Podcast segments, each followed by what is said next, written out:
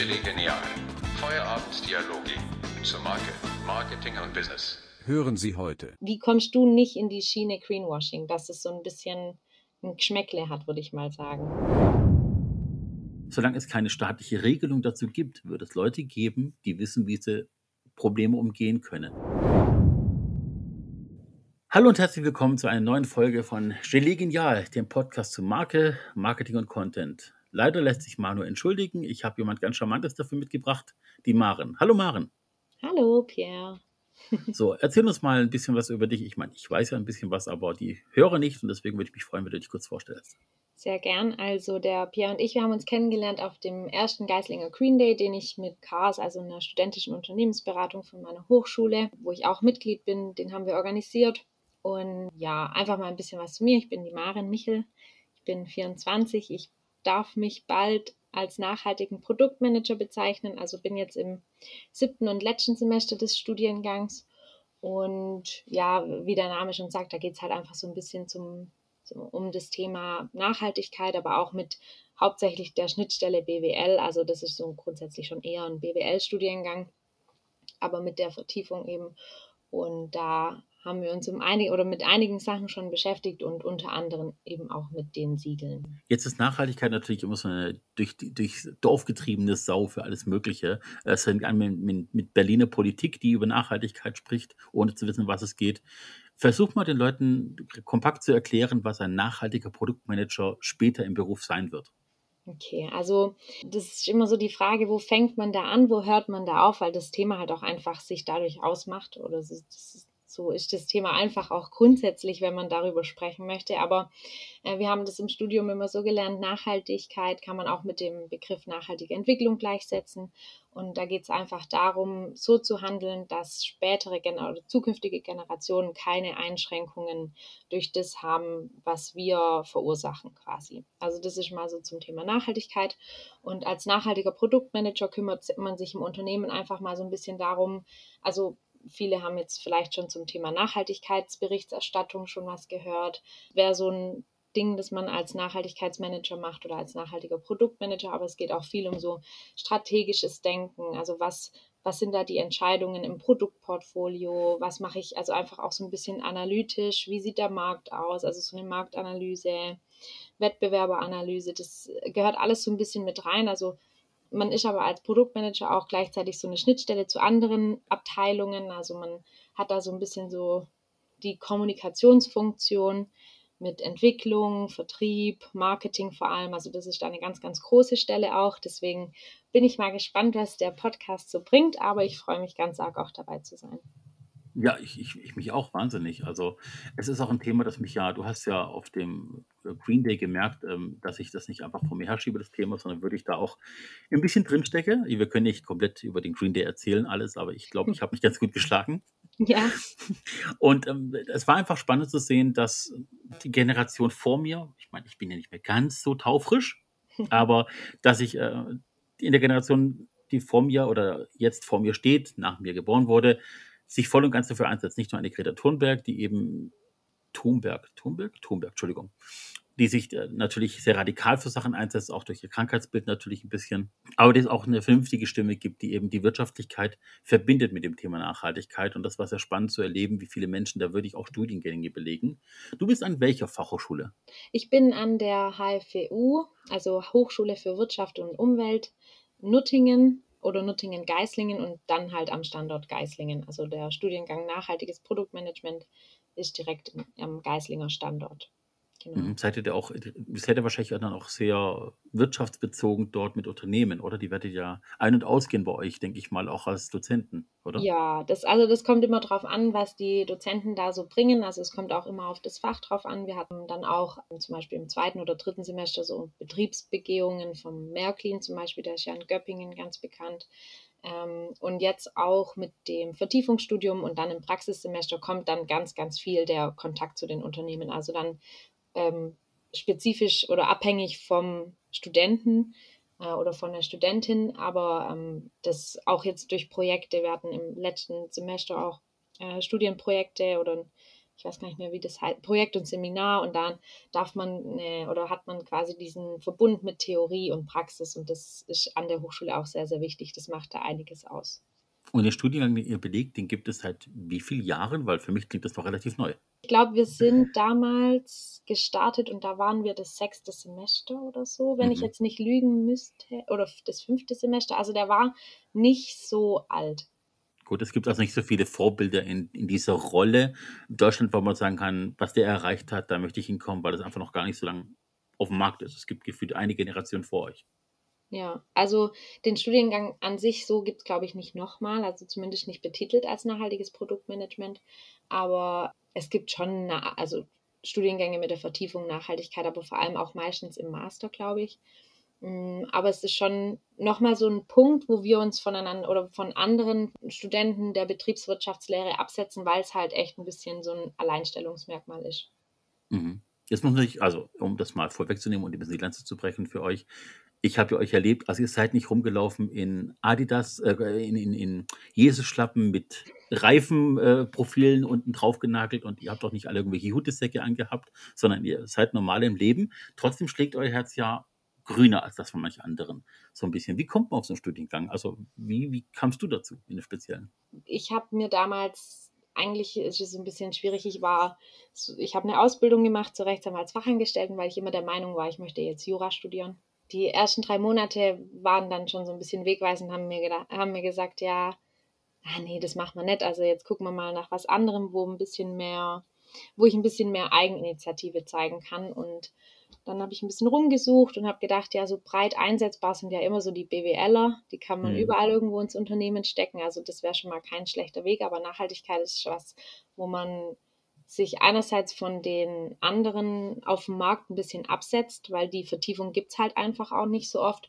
Und dann ist es was, was für die Zukunft einfach ganz arg bringt. Auch wenn das vielleicht zu dem Zeitpunkt, also ich habe ja vor dreieinhalb Jahren, war das noch nicht so in meinem Kopf, dass ich dachte, oh, ich muss jetzt irgendwie drüber nachdenken, wie viel ich eigentlich konsumiere. Vielleicht stelle ich auch mal mein, mein Essverhalten oder so in Frage, auch wenn es jetzt, wenn ich nicht direkt irgendwie umgestiegen bin während dem Studium auf den Veganismus oder auch wenn ich nicht Vegetarier geworden bin, aber ich würde schon sagen, dass ich deutlich bewusster konsumiere. Und ja, und das war so ein bisschen so dieser Gedanke, einfach auch was machen, wo mir für die Zukunft, für mich selber was bringt, aber auch vielleicht, wo ich noch was bewirken kann. Und da, glaube ich, ist man da relativ gut aufgehoben bei dem Thema. Ich glaube, allein das, allein das Thema Bewusstsein, also sich einer Sache bewusst werden, die man konsumiert, die man macht, die man angeht, ist ja oftmals auch schon der allererste Schritt, um überhaupt ins Denken zu kommen. Also dann, dann kann man anfangen, Stellrädchen zu drehen und bei jedem, was man macht, mal kurz nachdenken, Moment, mache ich das so richtig? Mache ich das für die Zukunft so richtig? Was könnte ich ändern ohne großen Schmerz? Was müsste mit großem Schmerz generell geändert werden? Ich denke, es ist Sicherheit auch Teil eurer Entwicklung soweit. Und das wird euch auch, glaube ich, ein Leben lang weiter prägen, ob ihr den Beruf dann ausübt oder nicht. Oder wie lang, äh, das ist ja Teil eurer Entwicklung dann. Und ich denke, dieses, dieses offene Auge werdet ihr auch beibehalten als Personen, denke ich mal, später. Ja, ich hoffe doch. Gut, ich habe dich ähm, heute hier in den Podcast eingeladen, weil du einen recht schönen Workshop oder ein, ein kleines Audit gehalten hast zum Thema Siegel. Ich persönlich bin ein großer Fan davon zu wissen, warum bestimmte Sachen passieren und ähm, hinterfrage viele Sachen auch. Und gerade Siegel sind in Deutschland ein Problem für sich. Also bei uns in der Kreativbranche gibt es ganz viele Awards, die man angeblich gewinnen kann. Wenn man aber auch genau hinschaut, zahlt man dafür. Also man zahlt für die Bewerbung und für den Preis auch nochmal. Und das ist oftmals so, man, man holt sich einen Award, um irgendwie damit hausieren zu gehen. Bloß wenn jemand nachfragt, findet man raus, ach, der hat den gekauft. Und ähnlich verhält es sich mit diesen ganzen Siegeln. Es gibt ganz viele Firmen, die eigentlich initiativ Siegel auf die Straße bringen, ohne wirklich etwas erfüllen zu müssen. Und du hast dich da etwas genauer damit beschäftigt. Und das wäre schön, wenn du uns ein bisschen mitnimmst auf die Reise, welche Arten von Siegeln könnte man in Deutschland erwarten? Also was sind so die vier, fünf größten Typen? Also grundsätzlich muss ich, glaube ich, als so vorab ein bisschen sagen, das ist so ein Thema, mit dem kann man sich jahrzehntelang beschäftigen und da hat man dann, glaube ich, trotzdem nicht den Durchblick. Also ich habe mich da im Rahmen von so einer ganz kurzen Schulung ein bisschen reingelesen und würde behaupten, ich habe da so einen leichten Überblick darüber. Deswegen bin ich auch mal gespannt, was da jetzt so bei rauskommt. Aber ähm, man kann grundsätzlich sagen, es gibt ja, wenn man dieses Thema Siegel anschaut, Dann gibt es allein schon bei der Benennung von einem, also ein Siegel kann auch als Label, als Prüfzeichen, als, äh, als Marke teilweise wird es gesehen. Also es gibt unterschiedliche Bezeichnungen allein im Namen des Siegels. Gibt es da nicht viel Äh, Schützes dazu? Gibt es da keine staatliche Regulation? Äh, Soweit ich weiß, glaube ich nicht. Also ich glaube, man Hm. kann das bezeichnen, wie man möchte, aber es ist natürlich auch ein bisschen abhängig von dem Siegel selber, weil manche, also zum Beispiel, ich glaube, das Bioland-Siegel ist auch von einem Verein, also oder Verbände sind ja, also dieses Siegel steht ja nicht immer für die diese Prüfung an sich, sondern auch für den Verband teilweise. Also Mhm. klar, das ist dann das, was teilweise auf dem Produkt drauf ist. Das steht auch im Hintergrund für den Verband, der dieses, der diese Kriterien überhaupt prüft. Jetzt ist die Frage, wie tief wir da schon jetzt drauf eingehen wollen, aber es gibt natürlich auch dann Siegel, die sind in Deutschland schon jahrelang bekannt, die kennt jeder, die sind auf Produkten, wo man eigentlich so tagtäglich anschaut. Das ist zum Beispiel der Blaue Engel. Mhm. Das ist, glaube ich, das älteste Siegel auch in Deutschland, der ist schon über 40 Jahre alt. Oder dieses FSC, also Also geht es hauptsächlich um na nachhaltige Forstwirtschaft im Grunde genommen. Genau. Also beim Abbau von oder beim, bei Papieren und, und papierähnlichen Materialien, dass du eben auch aufforstest zum Abforsten. Das ist ja ein, sicher das Hauptmerkmal von FSC-Produkten. genau, Lidl ist da ganz groß dabei. Lidl macht da mit FSC ganz viele Produkte. genau, also nachhaltige Holzwirtschaft. Und dann gibt es auch noch so Siegel, die kennt, jeder, das Bio-Siegel, das gibt das deutsche Bio-Siegel, das europäische Bio-Siegel, dann gibt es Demeter. Das ist auch einer, also im Vergleich zum Bio- oder EU-Bio-Siegel nochmal ein bisschen strenger. Ähm, ja, und dann gibt es aber auch so Bereiche, also ich habe das in der Schulung äh, ein bisschen anders unterteilt. Ich habe das einfach so gemacht, es gibt den Lebensmittelbereich, Mhm. es gibt Textilien, es gibt Kosmetik, es gibt aber auch den Reisebereich oder den Tourismusbereich, der besiegelt werden kann. Da gibt es aber dann nicht so viele wie zum Beispiel bei den Lebensmitteln. Es gibt aber auch die Rohstoffe, die besiegelt werden können oder die Herkunft der Rohstoffe. Ja, und also so dann auch einfach auch muss man unterscheiden, wo dieses Siegel ansetzt. Also es gibt ja immer diese drei Aspekte der Nachhaltigkeit. Das ist einmal die Ökonomie, die Ökologie und ähm, die sozialen Aspekte. Und die Siegel betrachten eigentlich meistens die ökologischen Aspekte, also alles, was so ein bisschen mit Gewinnung, Rohstoff, Erzeugung, also Landwirtschaft, was damit so ein bisschen zu tun hat. Mhm. Die sozialen Aspekte betrachten meistens die Arbeit, Arbeitsbedingungen. Das halt immer unter dem, unter der Haube, ja, das muss ökonomisch trag, tragbar sein für zukünftige Generationen.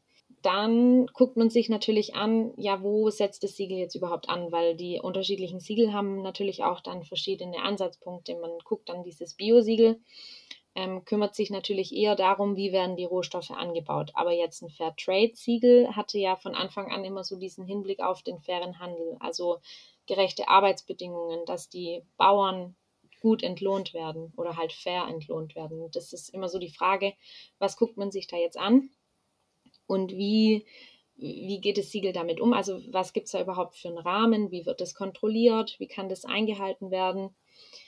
Und das ist natürlich das, was bei den Siegeln überhaupt so diese Komplexität darstellt. Also das ist so wahnsinnig unübersichtlich schon fast, dass man da gar nicht wirklich den Überblick hat als Konsumer oder als nee, als Konsument. Dann denkt man immer ein bisschen Englisch mit.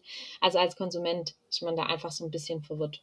Es ist schon für mich erstaunlich genug, dass es von staatlicher Seite aus nicht mal den Anspruch gibt, äh, Siegel soweit äh, mit, dem mit dem Vertrauensbonus. Ich meine, der Verbraucherschutz, klar, ist natürlich eine Instanz für sich, aber es gibt keine staatliche Institution, die sagt, pass auf, wir brauchen Siegel, die allumfassend für bestimmte Themen stehen. Und wie du es aber sagst, die einen reden über nachhaltige Forstwirtschaft, die anderen reden über Fairtrade, von wegen der Bauer in, in, in keine Ahnung, Tasmanien wird ordentlich äh, entlohnt für seine Arbeit. Und das nächste sagt nur, der Anbau war biologisch wertvoll. Also wenn man nur im Bereich Food bleibt, gibt es keine ganzheitliche Kontrolle über die Sachen. Die, die, die Siegel können ja nur aus dem Boden stampfen, sobald du Verein gegründet hast. Und dann ist natürlich immer so die Frage, das war ja das, was du gerade auch gesagt hast, es gibt einfach auch nicht den, diesen Vertrauensbonus. Und äh, das ist auch das, was mich jetzt so an, dem, in, an der kommenden Diskussion ein bisschen interessiert. Dieses Thema Greenwashing äh, ist auch so eine Sache, die bei uns wahnsinnig häufig im Studium vorkommt. Also dieses etwas grüner zu machen, als es eigentlich ist, oder etwas nachhaltiger darzustellen, nur damit man einen Imagegewinn hat. Und das gibt es halt auch bei den Siegeln sehr, sehr oft, dass es, dass da dann ökologisch an, angebaut oder aus kontrolliertem Anbau. Solche Begriffe oder Nachhaltigkeit ist auch so ein Begriff oder Naturkosmetik zum Beispiel. Die sind überhaupt gar nicht geschützt. Also wie können die dann überhaupt richtig besiegelt werden? Da muss dann schon eine gute Institution dahinter stehen. Und das ist halt bei ganz, ganz vielen Siegeln, wenn die einfach von einem Unternehmen veröffentlicht werden, nicht der Fall. Und da frage ich mich dann auch so von deiner Seite, wie siehst du das? Also das du bist ja dann derjenige, der so Siegel dann entwirft oder mhm. designt, dass man nicht in so eine Schiene reinkommt, also jetzt vielleicht nicht das, das, das Siegel itself, aber vielleicht das Logo dann von dem Unternehmen und auch da versuchen die ja das Gleiche zu tun. Wie kommst du nicht in die Schiene Greenwashing, dass es so ein bisschen ein Geschmäckle hat, würde ich mal sagen? Ja, ist tatsächlich so. Also im, im Grunde genommen fühle ich mich mitschuldig für die ganze Sippschaft der Werber in dem Fall. Also es, ich kenne ganz viele Kollegen, die für einen großen Geldbeutel einfach alles machen würden. Tatsächlich habe ich da in frühen Jahren schon angefangen, mich bestimmten Sachen zu distanzieren. Also Sex Sales ist für mich äh, aus, nur um zu verkaufen, Sex zu benutzen oder Sexismus zu benutzen, äh, habe ich Kunden schon abgegeben in der Vergangenheit. Ähm, Greenwashing ist ein relativ neues Thema. Im Grunde genommen ist das große Problem eigentlich, dass du als Agentur oftmals gar nicht mit den, mit den Fakten vertraut gemacht wirst. Ein Unternehmen kommt auf dich zu, sagt, ja, wir sind jetzt folgendem Konsortium unterstellt, wir haben da eine Stiftung gegründet, die wird staatlich anerkannt, wir setzen uns ein für und dann ist man meistens schon bedient und dann hat man noch die Fakten, die man braucht, um das Siegel zu erstellen oder die, die, die Marketingkampagne hinter dem Logo zu erstellen. Und man darf gar nicht so weit reinschauen in Unternehmen. Man muss einfach vertrauen, dass der Kunde das im guten Sinne gemeint hat. Und manchen reicht das auch. Also vielen Agenturen, vielen Kollegen von mir reicht es, wenn sie per Handschlag in die Wahrheit entführt werden, Anführungszeichen, die vermeintliche Wahrheit.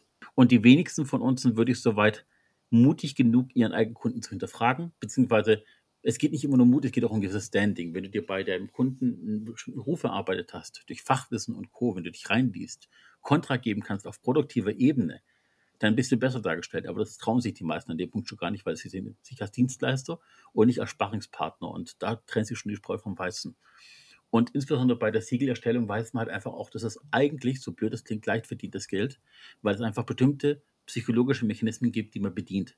Man weiß, je nachdem, in welcher Branche das Siegel dann zu Hause ist, auf welche Farben man setzen muss, um Vertrauen zu ersetzen. Man weiß, dass ein Siegel eine bestimmte Form haben muss, wie ein Signier, ein Wappen, eine Banderole. Die Rundform ist immer als harmonisch betrachtet wie ein Stempel, also mit Brief und Siegel, wie man früher gesagt hat. Und es ist einfach. Ein richtiges Unternehmenslogo ist Komplexität, weil dann eben einiges darum entstehen muss. Ein reines Siegel und äh, die Marketingtexte dazu, vertrauensvolle Bilder, ähm, schöne Kampagne modern zu machen, das ist ehrlich gesagt leicht verdientes Geld, leidlicherweise. Und deswegen stehen auch ganz viele Siegel, die einen Vertrauensvorschuss mit sich bringen, weil wenn du es oft genug einfach promotest in der Öffentlichkeit, wenn du als Unternehmen dahinter stehst und das rausposaunst, dass du dich jetzt von dir aus dafür einsetzt und deswegen zertifizieren lässt, dann ist die Menschheit leider sehr leichtgläubig. Und deswegen fällt es uns so einfach. Es ist schlicht und ergreifend eine der einfachsten Sachen, Qualitätssiegel oder Trust-Siegel zu erstellen. Ja, aber genau das ist ja eigentlich der Sinn von dem Siegel, das für die Konsumenten zu vereinfachen. Also mhm. man soll ja quasi nicht alles hinter selber nochmal recherchieren müssen, sondern weiß, okay, ähm, genau da werden zum Beispiel weniger Antibiotika eingesetzt. Ich habe nur so und so viele Tiere, die da überhaupt in einem Raum sein dürfen oder halt auf einer bestimmten Fläche sein dürfen oder ähm, das wird in einem Kreislauf gehalten. Und das, das sind ja Sachen, die so ein Siegel besiegelt, sag ich jetzt mal. Ja. Ähm, genau darum geht es ja, das für den Konsumenten darzustellen, hey, das ist jetzt so ein Produkt, da muss man nicht nochmal hinterfragen oder selber nachschauen, sondern durch das sagen wir euch, ja, ihr könnt uns vertrauen. Und das ist halt dann auch die Problematik, wenn das eben nicht funktioniert. Du hast ja gerade unbewusst das richtige Wort gesagt, das Darstellen gesagt. Darstellen trifft es schon auf den Kern.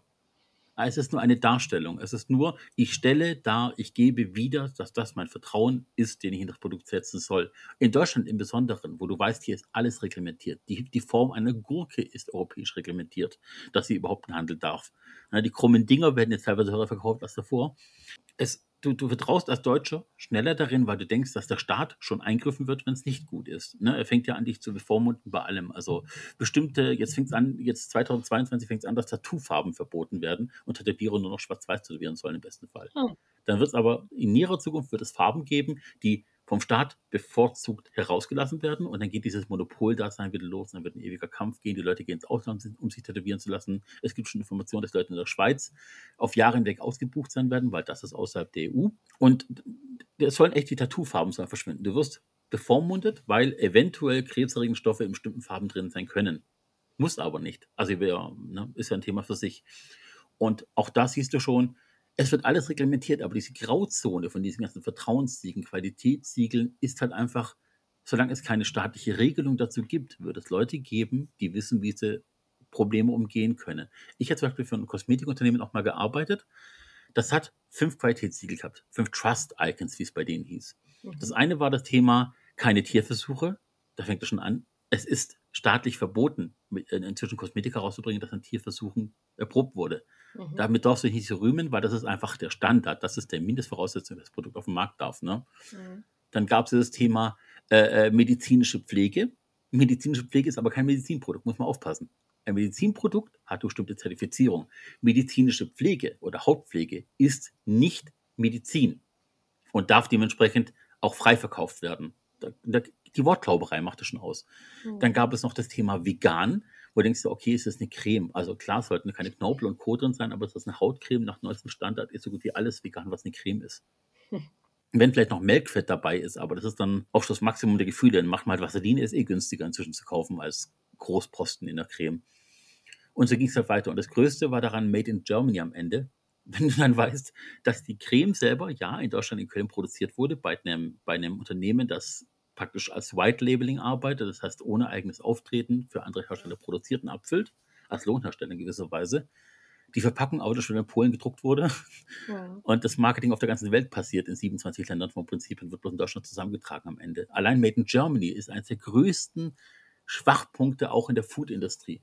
Ne, beim Eiern. Wenn du weißt, okay, da kommt das Futter her, da kommt das Huhn her, es wurde in Deutschland am Ende geschlachtet oder die Eier kommen halt bloß hier auf den Markt und haben das deutsche Siegel diese ganze Herkunftsstrategie wurde erst vor kurzem ja aufgerollt, dass man sagt, guck mal, hier kommt das Urtier aus Deutschland, das Kalb gerade in Deutschland, die Schlachtung ist in Deutschland passiert und das Futter weißt du immer noch nicht, wer es kommt. Und so geht es mhm. eben immer. Es geht diese Strecke des Vertrauens einfach nicht komplett mit. Und du kannst halt leider auch in der deutschen Sprache artverwandte Wörter nehmen, wo der Otto Normalbürger halt einfach sagt, ach guck mal, medizinische Hautpflege, alles klar, ist also Apothekenware und kann ich vertrauen drauf, dass ich dann Internet frei bestellen kann diesen, diesen Ruckler im Kopf zu merken, dann kann was nicht stimmen. Der passiert bei den Leuten nicht. Ja, das, deswegen ist es auch ähm, jetzt ein ganz, ganz wichtiges Thema, also auch das Lieferketten-Sorgfaltspflichtengesetz, dass das langsam kommt, weil das ja trotzdem, auch wenn das ähm, besiegelt werden kann und durch alle möglichen Stellen geprüft werden kann, ist das ja trotzdem die Verantwortung des Unternehmens, das das Produkt produziert. Dass da ein bisschen mehr Transparenz in der Lieferkette passiert, die auch offengelegt werden muss und die dann letztendlich vielleicht auch ein bisschen, oder was heißt ein bisschen, aber bestraft werden könnte, ist auch so ein Thema, das in Zukunft wahnsinnig viel Platz einnehmen sollte. Also da bin ich auch gespannt, was da noch so passiert. Das beschränkt sich ja dann auch auf ein paar oder auf größere Unternehmen erstmal und kommt dann was weiß ich, ich glaube ab 2023 sind es Unternehmen ab 3000 Mitarbeiter, wenn ich es jetzt noch genau im Kopf mit habe. Aber das fängt jetzt klein an, aber ich hoffe, das geht relativ schnell, dass, dass da, dass es einen größeren Kreis, also dass es einfach viel, viel mehr Leute oder Unternehmen inkludiert. Also ähm, mhm. da bin ich sehr gespannt, weil ich glaube, wenn man da ansetzt und einfach auch diese Vertrauensbasis wieder ein bisschen ähm, genauer bekommt oder halt auch einfach das wirklich schaffen kann, dann macht es mit den Siegeln auch wieder viel mehr Sinn. Ja, ich würde auch bei dieser neuen Verordnung erst, wenn die Tinte so richtig auch mhm. bei jedem Menschen trocken angekommen ist, dass es wirklich auch in, in alle Munde ist und auch die Leute nachfragen proaktiv und das würde ich auch anerkennen als eine wirkliche Neuerung und das alle verstanden haben, erst dann was darauf geben. Also mit Unternehmen gefühlt jetzt leid, die sich darum kümmern müssen weil als Vorreiter die so nicht wirklich was Marketing machen können, weil sie im Grunde genommen jetzt nur sagen müssen, guck mal, wir kümmern uns jetzt um etwas, was wir eigentlich schon längst hätten machen sollen. Ja. Und deswegen ist so, es, es gibt noch keinen Gewinner bei der ganzen Aktion und der Staat ist recht nicht. Nee, aber man muss ja auch irgendwann anfangen, damit Ja. es mal Gewinner geben kann. Jetzt hast du auch vorhin gesagt, also jetzt haben wir so ein bisschen Kosmetik und Food ein bisschen gestreift. Ähm, wie, wie, du hast vorhin auch erwähnt, es gibt ja auch im Bereich von, ähm, was war es so? vorhin? Wir hatten Food, wir hatten Kosmetik, wir hatten Reisen und was, was hast du? Äh, Textilien und Genau. Rohstoffe. Richtig. Textilien, Rohstoffe. Also ich kann natürlich nur für mich sprechen oder ich spreche jetzt mal als Nicht-Verstehender. Wa- Was gibt es denn da? Inwiefern muss ich bei Textilien, also Sachen, die ich anhabe, darauf achten, was da für Siegel wirklich Wert haben? Also den Wert des Siegels, das ist immer so eine Frage. Man kann sich da ja auch so ein bisschen, ich glaube, du hattest das in der letzten Folge oder vorletzten Folge dann schon, also gut, wenn, weiß nicht, wann die Folge jetzt rauskommt, aber in der umweltbewussten Folge Ja. hast du das schon angesprochen gehabt. Da gibt es ja verschiedene Stellen oder jetzt zum Beispiel Siegelklarheit. Du hattest, glaube ich, von, man kann bei der Verbraucherschutzzentrale anfragen, welche Siegel wirklich vertrauensvoll sind. Aber was äh, die Textilien angeht, kann man sich eigentlich immer ganz gut auf das GOTS, also den, den, das GOTS-Zertifikat verlassen. Mhm. Ähm, dann gibt es noch das Fairtrade-Siegel, das kennt man ja ohnehin schon eigentlich ganz gut. Also das kann man, das ist auf, auf Lebensmittel, aber auch als auf Textilien anwendbar.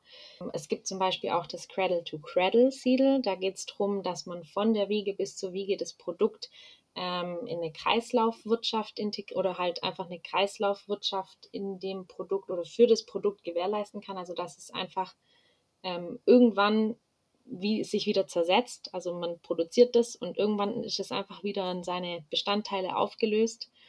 Ja, und da gibt es unterschiedliche. Also man, man, man hört davon ganz, ganz vielen, aber wenn man sich als Kon Konsument jetzt so ein bisschen reinlesen möchte, dann empfehle ich ganz klar so Plattformen, die du jetzt auch schon in der Folge angesprochen hast, aber Siegelklarheit, Utopia, das sind so Sachen, da kann man sich auch nochmal genau reinlesen. Also Gott, da geht es zum Beispiel auch daran, äh, darum, dass es einen Mindestanteil an Naturfasern gibt.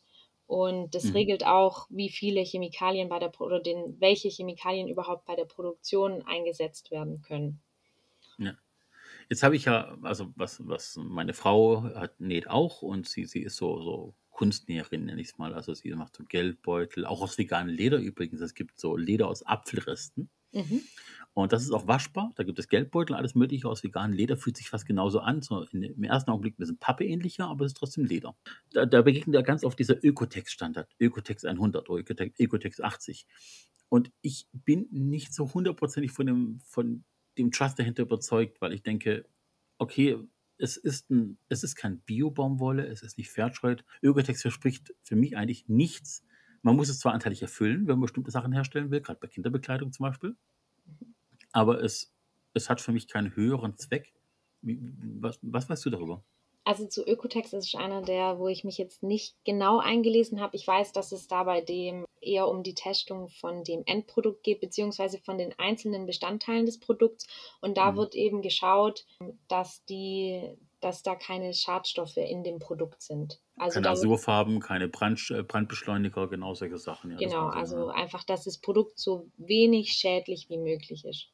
Genau, gerade wegen Kinderbekleidung und sowas, ja. Aber das ist auch eigentlich schon alles, oder? Das ist ja bloß ein, eine Herstellungsprozessorientierung im Grunde genommen. Nichts, was irgendwie einen, einen persönlichen, einen biologischen, einen nachhaltigen Mehrwert hätte, obwohl es sich genauso darstellt. Das ist wirklich ein sehr gutes Beispiel dafür. Es sieht noch nicht mal besonders gut aus und trotzdem hat sich irgendwie durchgesetzt bei vielen Sachen, weil der Staat einfach sagt, ja gut, das ist die Mindestvoraussetzung, die du erfüllen musst, wenn du Kinderkleidung machst. Ja, Und alles andere also kommt obendrauf. Ich weiß auch beim Ökotex gar nicht ganz genau, ob da jetzt noch irgendwelche sozialen Standards eingehalten werden, was gut sein kann. Ich müsste mich da jetzt auch noch mal ein bisschen reinlesen. Aber ja, ich meine, das ist vielleicht die Grundlage für Kinderkleidung, aber ich meine, so jedes Siegel, was so solche Sachen testet, hat ja auch so ein bisschen besser, also besser irgendwas als gar nichts zu testen oder irgendwas zu reglementieren. Klar ist es blöd für ein Unternehmen, wenn das jetzt für jeden einzelnen Bestandteil des Produkts und für die Herstellung und für alles andere noch 100.000 Siegel haben müsste, damit das Produkt irgendwann zu 100% nach, nachhaltig wäre. Aber das ist ja auch erstmal nicht so das Ziel. Also das Ziel, oder hoffentlich ist es irgendwann mal das Ziel, aber jetzt ist ja erstmal so ein bisschen, wie fange ich an? Also zumindest sind wir leider gerade auf dem Stand, dass man einfach nicht alles besiegeln oder halt ähm, so kontrollieren kann, dass es perfekt ist. Also es wäre ja, wär ja schön, aber ich glaube, das kriegen wir einfach nicht hin. Ja. Äh, ja, es ist ein bisschen, weiß nicht, ob du, wie die, was das für Produkte sind, aber ich, ich meine, wenn, wenn da ein, ein Siegel drauf ist, ist schon mal zumindest in den meisten Fällen. Und wenn das ein getestetes Siegel ist und wenn man das auf Webseiten auch lesen kann und das gut nachvollziehbar ist, dann ist es ja schon mal ein guter Anfang eigentlich. Ja. Ich meine, der, der, mindeste gemeinsame Nenner oder der kleinste gemeinsame Nenner ist eigentlich, wenn du ein Siegel hast, hat sich jemand Gedanken gemacht, wie er das Produkt besser dastehen lassen kann oder besser machen kann. Da stimme ich dir voll und ganz überein mit dir. Das ist der Mindest, der kleinste gemeinsame Nenner, man hat sich schon Gedanken um etwas gemacht. Ja. meistens etwas besser zu machen, und wenn es auch bloß im kleinen Rahmen ist. Es gibt übrigens auch noch, das ist so ein bisschen so ein Turnover in die andere Richtung, es gibt tatsächlich Unternehmen, die nichts auf Siegel per se geben, sondern einen eigenen Standard kultivieren. Mhm. Ähm, zum Beispiel zwei deutsche Beispiele. Das eine ist Trigema. Sagt ihr sicher etwas, ne? Ja. So, Trigema in Deutschland, in Bollertingen, nee, Bollertingen, glaube ich, ist es hergestellt. Ähm, der, der sehr medienwirksame Chef sagt immer, okay, wer bei uns arbeitet, kriegt auch eine Arbeitsplatzgarantie für seine Kinder, die bei, die bei uns Ausbildung machen können. Die haben eine Jobgarantie über längere Zeit. Der geht das Thema Fair Trade mit seinen Mitarbeitern konsequent an, ohne dafür ein Siegel zu brauchen. Er kommuniziert das lautstark überall und hat auch eine recht splinige Art und Weise inzwischen als Mann und als Geschäftsführer. Aber er lebt vieles gut vor diese Fleißigkeit, diese Ordnung, dieses Vertrauen, ein Handshake ist was wert. Und das war alte Schule. Aber er braucht dafür kein Siegel, um wirklich Fairtrade mit Mitarbeitern zu machen. Ne? Er, er, sagt nicht, ich produziere im Ausland günstiger und die unsere Sachen sind teurer, dafür mit jedem gebrauchten Teil helft ihr mir mein Versprechen zu halten. Und auf der anderen Seite hast du halt so was wie, wie Klaus Hipp oder sein Nachfolger, sein Sohn, die eben diese Babyprodukte machen, diese Breie und alles Mögliche und Gläschen. Und die ja von sich auch sagen, ihr Name steht für etwas. Sie stehen persönlich mit ihrem Namen hinter bestimmten Sachen. Und ähm, sie haben zwar auch inzwischen Biokosten, alles Mögliche drinnen und haben sich da zertifizieren lassen, aber lange davor war der Name HIP eigentlich schon das Siegel an und für sich. Mhm. Ähm, kann man jetzt davon halten, was man will. Aus Marketing-Sicht natürlich sehr gut. Die Leute haben darüber Generationen hinweg dem Ganzen vertraut. Das war nicht besonders kreativ, aber einfach nur ein, ein Handschlag gilt was, ein Name gilt was. Das ist alte Schule. Und sowas fehlt mir heutigen Zeit anteilig, dass ich einer Marke an und für sich vertrauen kann und muss nicht einem Siegel vertrauen, das eben beweglich ist, nennen wir es mal so. Ja, das ähm, ist aber, glaube ich, also ich bin jetzt nicht der Profi für alles, was das angeht, aber ich glaube einfach, dass viel dem geschuldet ist, dass wir unsere Lieferbeziehungen, auch alles, was dahinter steht, diese ganze, die, also wir können vielleicht noch so den Tier 1 Supplier, also den, der uns am nächsten ist, kontrollieren, aber wir können nicht mehr bestimmen, was der vorher macht. Zumindest ganz, ganz viele Unternehmen haben diesen Überblick gar nicht mehr. Und dann ist halt die Frage, wer steht da noch mit seinem Namen dafür? Also wer kann das überhaupt noch, diese Verantwortung zu übernehmen? Weil das einfach schon so Ausmaße angenommen hat, dass man sich das gar nicht mehr traut. Ja, allein schon, das, das ist halt der große Nachteil von Globalität. Wenn ich mir lege, anteilig, wenn du eine, eine Dose äh, äh, Mandarinen kaufst, ne, also abgefüllt in den Zuckerwasser, ist eh nicht die tollste Art. Momentan jetzt im Winter gibt es eh Mandarinen frischer. Aber wenn man sich so Dosenobst anschaut und mal schaut die Lieferkette, wo es gepflückt wurde, dann wird es verschifft erstmal woanders hin, um irgendwie verarbeitet zu werden. Dann kommt es in Dosen und dann kommt es wieder in deutsche Regale und denkst du, das Ding war einmal um die ganze Welt unterwegs. Die, die Ökobilanz ist erstaunlich übel und es ist nur eine Dose Obst. Und denkst du, ich brauche im Winter bestimmte Sachen auch nicht in deutschen Regalen, wenn sie nicht hierher gehören. Das finde ich ganz gut, dass es so, so eine Art Radar gibt, wann wird in welche Saison was eingebaut. Ich meine, ich erwarte, ehrlich gesagt, ich erwarte keine Spargel und keine Erdbeeren im Winter. Ja. Aber es gibt Menschen, die das irgendwie sich an diesen Standard gewöhnt haben. Und eigentlich müsste man davon wegkommen. Bloß man kann die Leute ja nicht zwingen. Das ist das Problem. Ja. Je mehr Geld du hast, desto mehr erwartest du vom Leben und dann erwartest du auch halt besonderen Service und dann kaufst du halt auch Sachen, die einmal um die Welt gegangen sind. Und du sprichst ja an dieses Thema Lieferkette. Und wenn deine Lieferkette Asien, äh, ähm, dritte Weltländer und Co. berührt und anfasst, dann kannst du jeweils den, das Unternehmen vor dir vertraulich äh, ähm, fragen, was es machen wird, aber du wirst äh, bestimmte Prozesse nicht einhalten können, weil allein schon staatliche Regl reglematorische Sachen in, in, China, in Fernost, in Bangladesch, äh, du manche Sachen gar nicht einhalten kannst oder äh, es gesetzlich gar nicht erwünscht ist und dann lieber andere sich die Taschen voll machen. Ja, auch wenn wir nochmal, ähm, was mir zum Thema Asien noch einfällt, vorhin hast du es ja auch erwähnt mit dem Siegel ähm, keine Tierversuche. Mhm. Ähm, das gab ja, glaube ich, damals auch bei einem größeren Kosmetikunternehmen diese Diskussion, ja, in Deutschland sind keine Tierversuche, aber in Asien oder in China war das, glaube ich, war es sogar Pflicht. Also es war rechtlich Mhm. vorgesehen, dass Produkte an Tieren getestet werden und das Produkt wurde aber eigentlich in China produziert. Ja. Also da stellt sich dann wieder die Frage so, ja, okay, made in Germany, aber weil es dort verpackt wurde, aber produziert in China, wo ähm, Tierversuche gemacht werden. Genau, und zwar äh, genetisch nah verwandte Tiere, damit es auch Auswirkungen hat auf deutsche, auf, auf nicht auf deutsche, auf äh, menschliche ähm, Systeme. Das ist schlimmer Ja. dran sogar noch. Ja, und deswegen ist halt vielleicht auch die Einheitlichkeit so ein Thema, das wir uns jetzt gar nicht vorstellen können und das vielleicht auch einfach nicht verwirklichbar ist. Aber das wäre auf jeden Fall schon mal eigentlich die richtige Lösung, weil wenn es überall anders ist, dann brauchen wir gar nicht erst richtig anfangen. Also klar, müssen wir auch irgendwann, aber es macht uns halt das Leben schwer. Das stimmt auf jeden Fall, da gebe ich dir recht. Es ist auch immer so, dass im Grunde genommen, wenn du als Unternehmen verpflichtet wirst in der EU, das zu machen, entweder du gehst raus, wenn du das leisten kannst und gehst woanders produzieren, oder du gibst dich als der geschlagene Hund und sagst, warum müssen wir, das ist ein Bewer- Wettbewerbsnachteil für uns, weil andere können günstiger produzieren, weil sie sich in Regeln nicht halten müssen. Und ich glaube, da werden wir in der jetzigen Generation von Politikern nicht so weit kommen, wie wir vielleicht wollen. Aber man Ich- darf die Hoffnung nicht aufgeben. Nein, nein, aber man muss auch so ein bisschen sehen, es gibt gerade auch noch tatsächlich auch noch wichtigere Sachen, die, die jetzt bewegt werden müssen, bis Mitte der 2030er. Und ähm, da, da müssen wir erstmal den Punkt erreichen. Und ich drücke uns an die Daumen, dass wir den, den Break-Even auch noch schaffen. Ja, ich bin da auch ganz groß. Ja. Also ich hoffe, dass wir das alles schaffen, aber ich, ich, ich bin guter Hoffnung. Du hast mir vor Beginn der Aufzeichnung von diesem Podcast mitgeteilt, du hast eine Kleinigkeit mitgebracht, etwas Ja, Aufregendes. ich, ich habe gedacht, ich frage dich mal was. Also ich weiß nicht, ob du schon weißt, das wäre jetzt natürlich ein kleiner Vorteil für dich, weil du beschäftigst dich ja auch ein bisschen mehr damit. Ich hoffe, Hm. dass das noch eine Sache ist, die ein bisschen im Dunkeln liegt, aber ähm, ich habe mir ein bisschen das Bio-Siegel angeguckt. Mhm. Und da habe ich gedacht, ich frage dich mal so, weißt du den Unterschied zwischen dem deutschen und dem EU-Bio-Siegel? Außer der Form, ähm, ehrlich gesagt, nein, nein, ich weiß es wirklich nicht. Ja, aber es gibt auch eigentlich keinen. Und zwar wird das gerade einfach, und das ist auch so ein Thema, warum, also was, warum ich diesen Marketing-Aspekt daran eigentlich so ganz interessant finde, das gibt kaum Unterschiede. Also ich glaube, so, soweit ich das weiß, gibt es sogar gar keinen. Ich will, will jetzt auch nicht meine Hand dafür ins Feuer legen, aber ähm, die haben das im, also es wurde wohl so vereinbart, dass das deutsche Biosiegel, also dieses EU-Biosiegel hat das deutsche quasi abgelöst, aber Mhm. damit es den Verbraucher nicht, nicht irgendwie durcheinander bringt, haben die das deutsche Biosiegel einfach auch auf dem Produkt gelassen, wenn das, wenn das das eh bereits hatte und das EU-Biosiegel auch hat.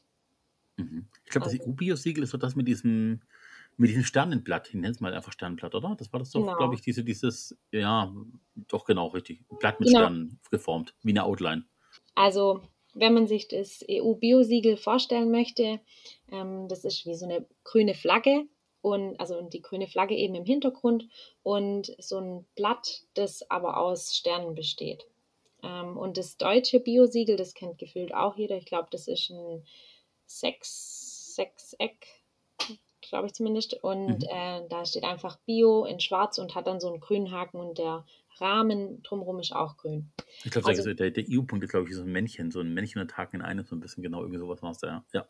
Ja, und ähm, also man muss sich das mal so ein bisschen dann so, wenn man durch den, also weil ich, ich glaube, ich war vorgestern einkaufen und habe dann auch geschaut und das deutsche Biosiegel gesehen, wo ich dann auch dachte, ja, kennt man mittlerweile. Aber man hat halt früher nicht so drauf geachtet. Also ich finde, man geht irgendwann, wenn man sich mit dem Thema auch ein bisschen mehr beschäftigt, äh, ein bisschen bewusster einfach durch den Laden. Und das wünsche ich mir für mich, aber auch für die Leute in meinem Umfeld und für alle anderen auch, dass das so ein bisschen mehr ankommt. Also das ist so mein großes, mein großes Ziel, so ein bisschen, klar, die Siegel sind nicht immer perfekt und alle, also das Bio-Siegel ist ja auch nicht perfekt, also da gibt es auch Lücken, also zum, zum Beispiel gibt es ja, also wenn, wenn ein Produkt mit dem Biosiegel besiegelt ist, werden weniger Antibiotika eingesetzt. Also ich glaube nur noch für medizinische Zwecke, aber wer definiert jetzt den Begriff medizinische Zwecke? Also ja. da ist immer so die Frage, ja, wird es jetzt äh, präventiv schon medizinisch behandelt, aber dann wäre es ja trotzdem medizinisch. Also ja, auch das ist fraglich und das kann man hinterfragen. Und ich hatte nämlich noch eine Frage für dich. Mhm. Es gibt auch eine Beschränkung an Zusatzstoffen, die überhaupt drin, also in einem Produkt sein dürfen. Und bei einem konventionell hergestellten Produkt während das normal, so wie ich das aus meiner Quelle habe, ich hoffe, das ist auch richtig, ich will jetzt nichts Falsches sagen, aber sind es, ich sage jetzt mal, circa 316 mhm. Zusatzstoffe. Die erlaubt wären. Die erlaubt sind, genau. Was glaubst du, ist, also wie viele sind denn bei einem bio besiegelten Lebensmittel erlaubt? Da, da, stellt sich schon die Frage, was sind Zusatzstoffe in dem Sinne? Also ja. an, an, welchem Punkt sind Zusatzstoffe? Ein, ein Bioprodukt ist ja meistens schon etwas Natürliches. Also vielleicht noch ein Käse, also eine Weiterverarbeitung, eine Wurst. Und dann sind vielleicht noch irgendwie äh, natürliche Farbstoffe mit drinnen, wie Carotin oder sowas in Art. Ich tippe aber mal drauf, dass du eigentlich äh, an, an nicht natürlichen Zusatzstoffen oder, oder Ergänzungsstoffen eigentlich nichts drin haben darfst ich, ich würde, ich gebe dir sogar noch mal eine Chance, du darfst noch mal raten, die Zahl ist auf jeden Fall höher als eins. Gut, ähm, wir haben doch die schöne Dreifaltigkeit in Deutschland und äh, die drei Säulen und das Rechts und alles Mögliche. Ich gehe mal auf drei. Nein, also es sind deutlich mehr als drei, es sind 49. Oh. Ja. Okay, das ist fast wie beim Lotto spielen. Ja, also man denkt, also. Immer noch viel zu viel. Ja, wahrscheinlich, aber vielleicht ist es auch für die hygienischen, also so genau kenne ich mich dann auch nicht wieder aus, weil Zusatzstoffe, ich weiß nicht, ob da Konservierungsstoffe auch mit reinzählen, wenn das dann so ein bisschen die Haltbarkeit verlängert oder einfach auch, dass, dass die besser gelagert werden können. I don't know, aber ja. wohl vielleicht immer noch zu viel, ja. Also ein Merkmal dazu, ich habe seit ein paar Jahren Probleme, ich liebe Äpfel. Ne? Ich liebe mhm. Äpfel und ich habe seit Jahren Probleme gehabt, Äpfel zu essen. Ich habe immer eine Beklemmung am Hals gehabt, manchmal auch so ein bisschen Schmerzen auf der Brust, vom nicht tief durchatmen können, manchmal auch ein Jucken im Hals und habe jahrelang einfach um alle möglichen Äpfel immer versucht, mal die Sorte, die Sorte, die Sorte und habe dann nur gemerkt, egal welchen Apfel ich esse, ich vertrage sie nicht mehr. Mhm. Und irgendwann meinte bekannt es mir, mach doch mal die Schale weg. Ich dachte, ja, die Schale sind die meisten äh, Sachen drinnen, warum soll ich die weglassen? Ich sag, versuch's mal, glaub mir. Weil ich sagte, ich kann Apfelkuchen essen, ich kann Apfelsaft trinken, ich kann keine Äpfel essen, was soll das? Ja, äh, die Schale ist das Problem bei den meisten Äpfeln und das liegt wohlgemerkt daran, wenn ich die selber pflücken würde vom Baum, in den meisten Fällen, irgendwie auf dem Biohof, hätte ich kein Problem damit. Aber die meisten sind mit einer Art Wachsbeschichtung, damit sie schön glänzen, ordentlich aussehen, von Läusen oftmals. Ein Wirkstoff, der von Läusen abgetragen wird und das ist da das Lack benutzt worden. Und der bereitet mir wohl Probleme. Mhm. Und seit ich Äpfel schäle, kann ich auch egal woher Apfel essen. Ja, das ist ein Merkmal dafür. Das ist auch so ein, da habe ich doch einen großen Vorteil, weil ich mag so Apfelschale eigentlich eh nicht. Mein Opa hat mir das immer, also bevor wir einen Apfel gegessen haben, hat mein Opa immer ein paar Äpfel schälen müssen. Aber hm. ja, also sowas zum Beispiel, genau, und das ist halt dann auch ein bisschen schwierig einfach. Ähm, also ich glaube, auf Null kriegen wir es vielleicht nicht, aber vielleicht kann man es auch noch reduzieren. Vielleicht ist es aber schon aufs Maximum reduziert. Also da kenne ich mich dann wieder ein bisschen zu wenig aus, aber es ist schon mehr, als man sich eigentlich das Denk. ist wohl auch Lobbyarbeit, ja. Ich hätte dich gern noch äh, beglückt mit einer Firma der Woche. Ja. Ich weiß nicht, wie wir runterkriegen. Vielleicht ist es Lust und zwar was ganz Unbiologisches: Eis. Ähm, für mich ist Winter Eiszeit. Also ich esse im Winter mehr als im Sommer. Ich weiß nicht wieso. Hat sich bei mir so, keine Ahnung, warum. Wohlgemerkt, meine, meine Familie kommt in der vierten Generation aus Skandinavien. Also ich bin gefühlt so halber Norweger noch immer. und vielleicht ist deswegen Eis für mich im Winter auch ganz natürlich.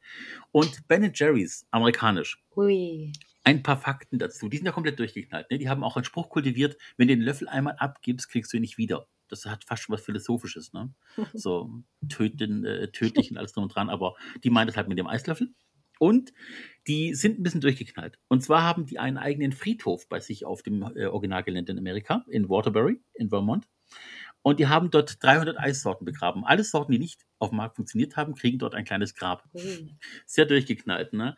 Ähm, man muss auch dazu wissen, die gibt es schon eine ganze Weile. Die beiden Gründer haben auch etwas mit sich gemacht. Eine Problematik, warum dieses Eis so viel anders schmeckt als andere Eissorten, ist, dass einer der beiden Gründer ein Problem mit seinem Geschmackssinn hat. Er kann nur sehr extreme Sachen schmecken.